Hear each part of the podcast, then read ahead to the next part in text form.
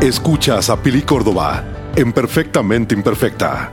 Hola a todos, ¿cómo estamos? Bueno, fíjense que el tema de esta semana, y yo ya había grabado un podcast, pero decidí que no era el enfoque que yo le quería dar a la conversación y probablemente Roy me vaya a matar, pero ahí va otra vez. Todo el mundo está hablando de Will Smith y el cachetadón que le pegó a Chris Rock y que si fue lo correcto, que si no fue lo correcto, que si hizo bien, que si hizo mal. Y saben qué? Nadie está hablando del Oscar que ganó a sus 53 años. Nadie. Nadie estamos hablando de eso. Y si ustedes buscan Will Smith en Google, van a encontrar imágenes del cachetadón que le dio a Chris Rock y ninguna mención del Oscar que ganó. Y entonces yo me pongo a pensar, tantos años, una vida dedicada a la actuación, al entretenimiento, a trabajar y ser uno de los actores más queridos y más respetados de todos los tiempos, para que un minuto, unos segundos de ofuscación empañen todo lo que has logrado. Y la realidad es que no, no es que lo empañen, empañen. Al final del día, Will Smith sigue siendo ganador al Oscar por mejor actor.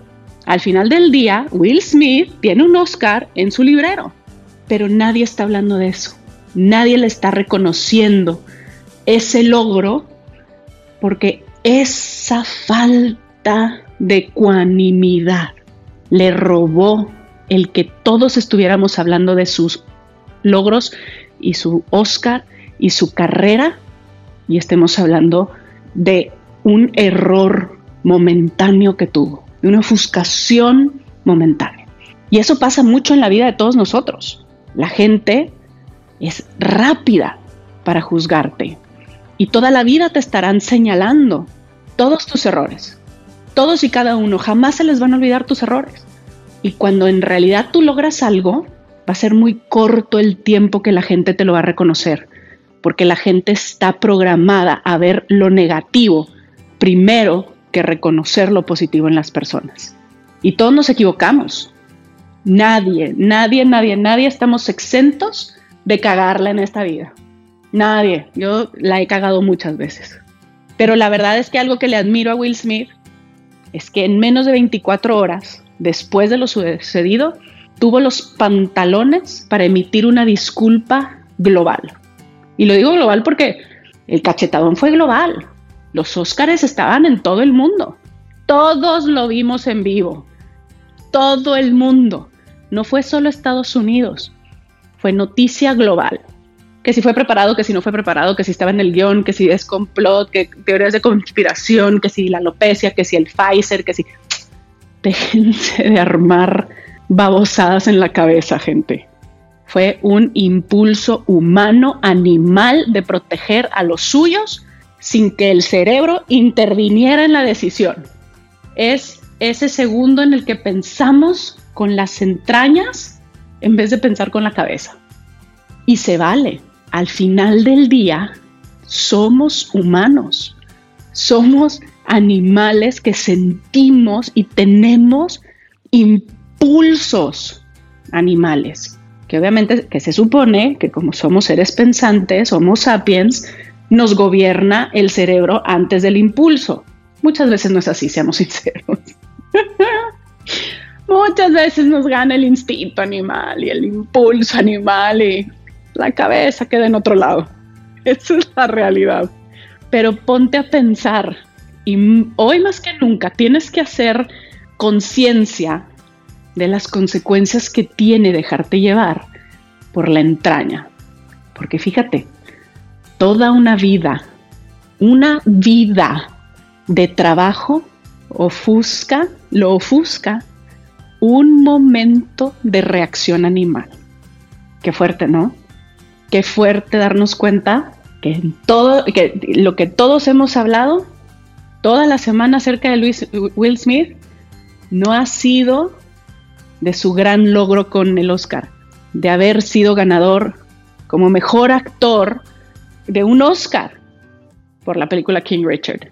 Estamos hablando de todo menos de eso, que si subieron las ventas de los boletos de Chris Rock, que si eh, Will Smith y Chris Rock traen broncas desde hace tiempo, que si la alopecia de Jada Pinkett Smith, que si Will Smith y Jada tienen un matrimonio abierto y todo el mundo lo sabe. ¿Y a nosotros qué nos importa? ¿Qué nos importa la vida de otras personas? Nos debe de importar reconocerles sus logros y sus aciertos. Y cuando la gente se equivoca y tiene los pantalones de aceptar que se equivocó y de pedir disculpas, decir, ¿sabes qué? Está bueno. Un error lo tenemos cualquiera, nadie somos perfectos. Porque sabes también qué pasa cuando tú osas juzgar a la gente y tomar acción basado en los errores de los demás, entonces tú te pones en un pedestal donde tú estás diciendo, ah, yo nunca me voy a equivocar. Y el día que te equivocas, te va mucho peor que a la persona que tú juzgaste por tener ese, como decimos en inglés, ese moral high ground. Piénsalo. No seas tan rápido en juzgar a las personas. No seas tan rápido o tan rápida en apuntar el dedo y en tomar acciones adversas basada en los, o basado en los errores de los demás. Porque va a llegar el día en que tú te equivoques y a la gente también se le olvide todo lo bueno que has hecho y te juzguen por ese error que cometiste. Esa es una realidad. Esa es una realidad. Yo la verdad es que me pongo a pensar en qué momento nos sentimos con el derecho de juzgar a las personas. ¿En qué momento nos sentimos con la capacidad de decidir si una persona es buena o es mala por un error o un acierto que hayan tenido? ¿En qué momento te dio la vida permiso de ser juez y de juzgar de esa manera? De la misma manera que tú juzgues, serás juzgado. Bien dicen. Yo la verdad es que a mí mucha gente me dice, es que Pili, te pasas de buena gente, le das a la gente demasiadas oportunidades. Yo no soy nadie para juzgar. Y mientras a mí no me lastimen personalmente y yo vea que la persona sinceramente tiene ganas de volver a intentar y hacerlo mejor, pedir disculpas y no volverse a equivocar o tratar de no volverse a equivocar, yo le voy a dar una oportunidad. Porque yo no soy nadie para negarle a la gente oportunidades. Cuando me afecta a mí, cuando me lastiman a mí, ahí es otra cosa. Y no es que sea doble moral. No, que si una persona ya te mostró que te va a lastimar, una vez lo perdonas y esperas que no vuelva a pasar. Dos veces ya yo creo que estás bien, güey. Pero sinceramente pienso que las personas pueden cambiar. Dos oportunidades sí doy. Tres es muy difícil.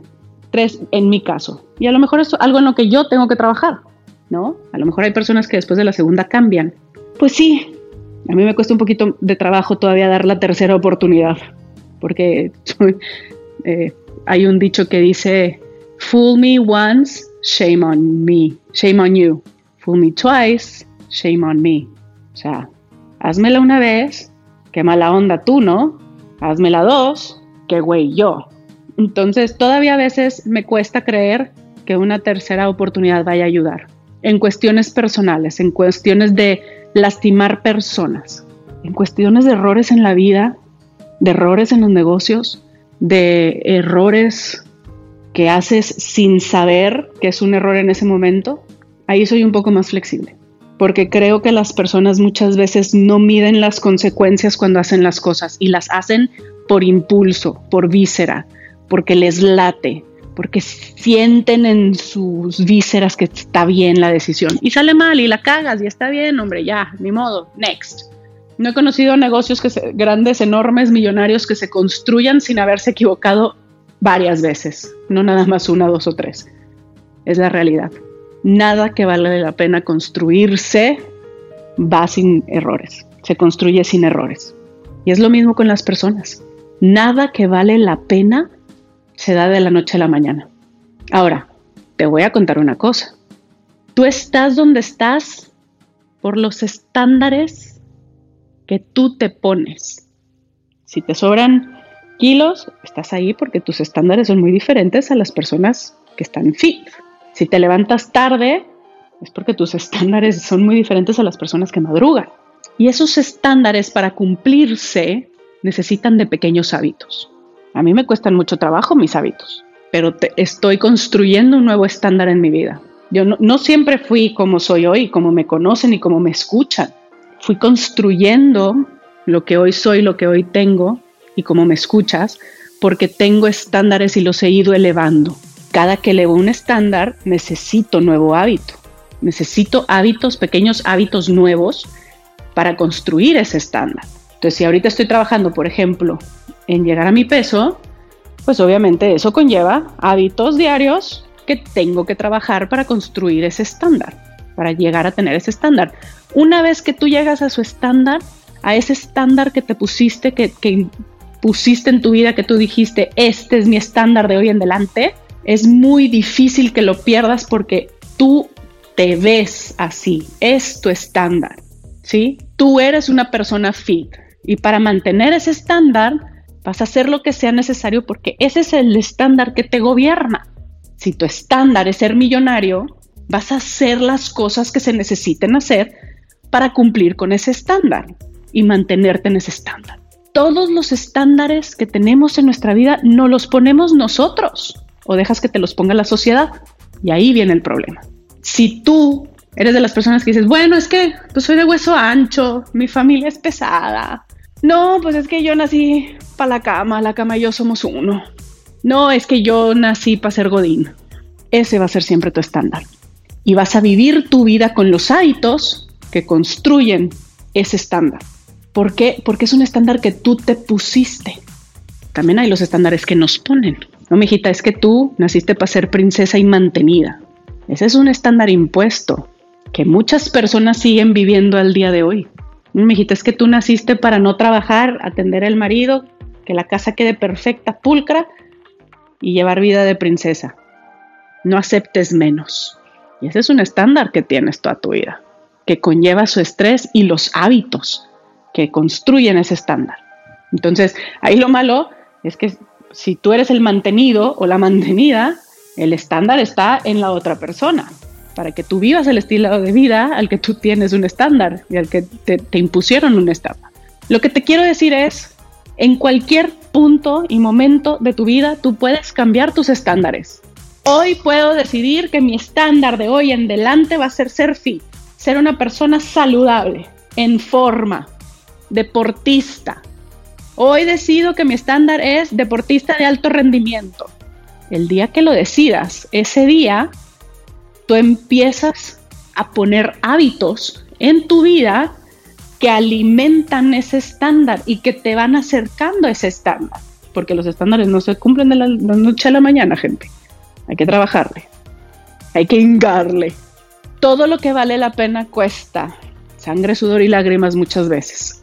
Pero aquí yo te pregunto, ¿en qué momento dejaste que alguien más decidiera tus estándares de vida? ¿En qué momento te conformaste con ese estándar que te impuso la sociedad? ¿En qué momento vas a decidir cambiar tus estándares y empezar a imponerte hábitos para llegar a ellos?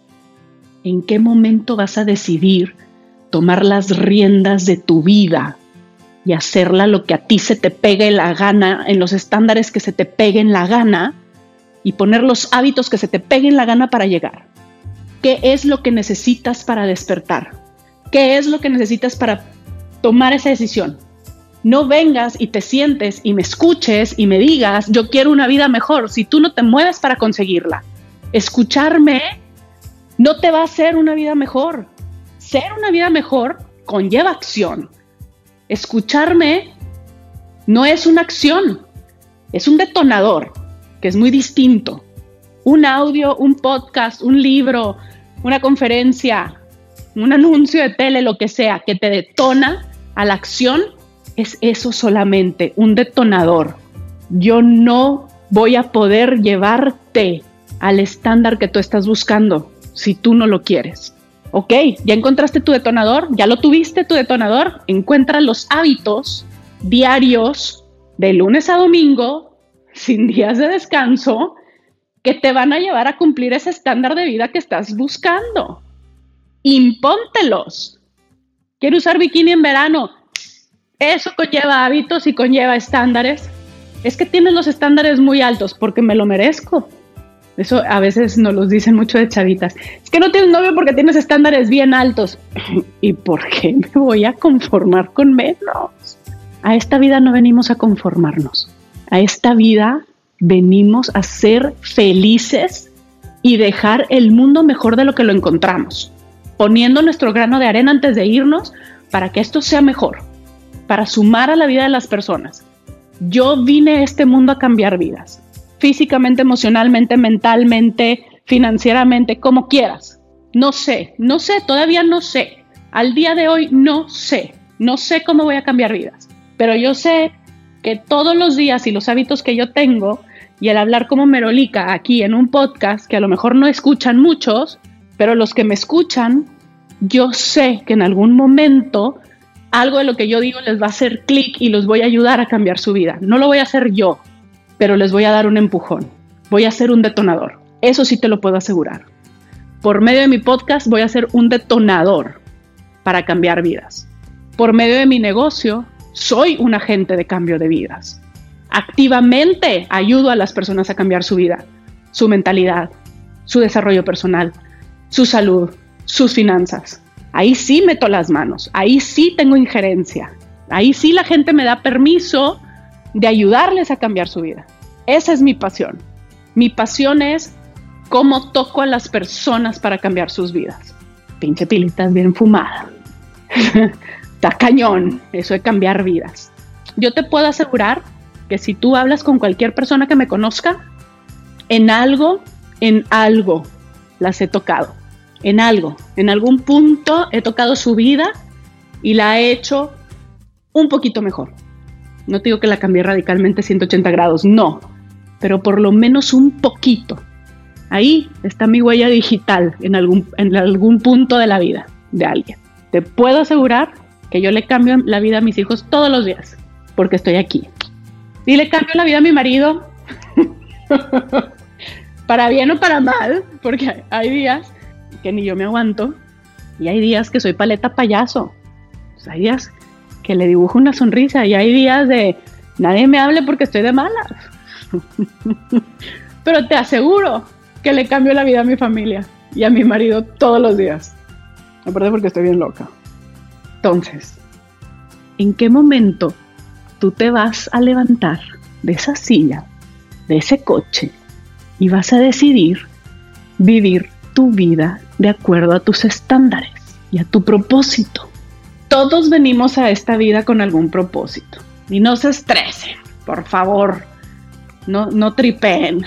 Puede ser desde vine a esta vida a ser mamá y esa es mi misión de vida, hasta vine a esta vida a ser astronauta y a cambiar el mundo. Yo qué sé, revolucionaria para el cambio climático. Puede ser algo sencillo o puede ser algo enorme, pero todos venimos con una misión a esta vida, con un propósito. Y si tú no lo has encontrado y estás nada más caminando por la vida a ver qué te cae y no le estás poniendo intención y no estás caminando con paso firme hacia donde tú quieres estar, hacia donde pusiste que era tu estándar de vida, con lo que quieres hacer, entonces ponte a buscarlo. Nunca, nunca es demasiado temprano y nunca es demasiado tarde para encontrar tu propósito y tu pasión. Will Smith la tenía clara. Siempre la ha tenido clara. Caminó durante décadas hacia su objetivo. Tuvo estándares. Mucha gente lo criticó. Muchos años lo han criticado. Pero también ha sido uno de los actores más queridos y más admirados de los últimos tiempos. Y hoy hay que reconocerle el Oscar, porque de aquí al año que entra, él es el mejor actor. Tiene un Oscar por mejor actor.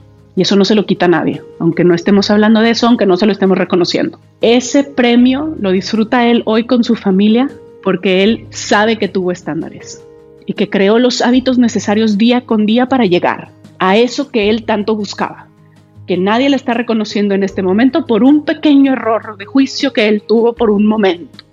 Porque no se equivoquen, fue un error de juicio. Las cosas pudieron haber salido muy diferentes si no hubiera reaccionado con la víscera. Y antes de que me digan, pero es que su familia, pero es que defendió, pero es que estoy totalmente de acuerdo con ustedes. Tan fue un error que él lo reconoció y pidió disculpas. Punto se acabó. No hay más discusión. Si él se disculpó y lo caracterizó como un error, es un error en la boca de cualquiera. Ya lo dijo él, no hay más que decir. Aquí lo que yo te pregunto es, ¿en qué momento te vas a poner tú esos estándares que vas a estar cumpliendo todos los días para llegar a donde quieres llegar y vas a implementar los hábitos diarios necesarios para llegar? ¿Cuándo vas a decidirlo? Porque yo la verdad prefiero morirme con un, puta, es que no hubiera hecho esto. Yo prefiero arrepentirme de algo que hice a decir, puta, es que si hubiera, si hubiera, bien dicen, el hubiera no existe. El momento de ponernos estándares es hoy. Y el momento de instalar en nuestra vida los hábitos necesarios para llegar a ese estándar que nosotros sabemos que nos merecemos y sabemos que somos capaces, es hoy. No es mañana, es hoy. El mejor momento para plantar un árbol fue hace 20 años. El segundo mejor momento es hoy. Te mando un beso, que tengas muy bonita semana y gracias por escucharme. Escuchaste a Pili Córdoba en Perfectamente Imperfecta.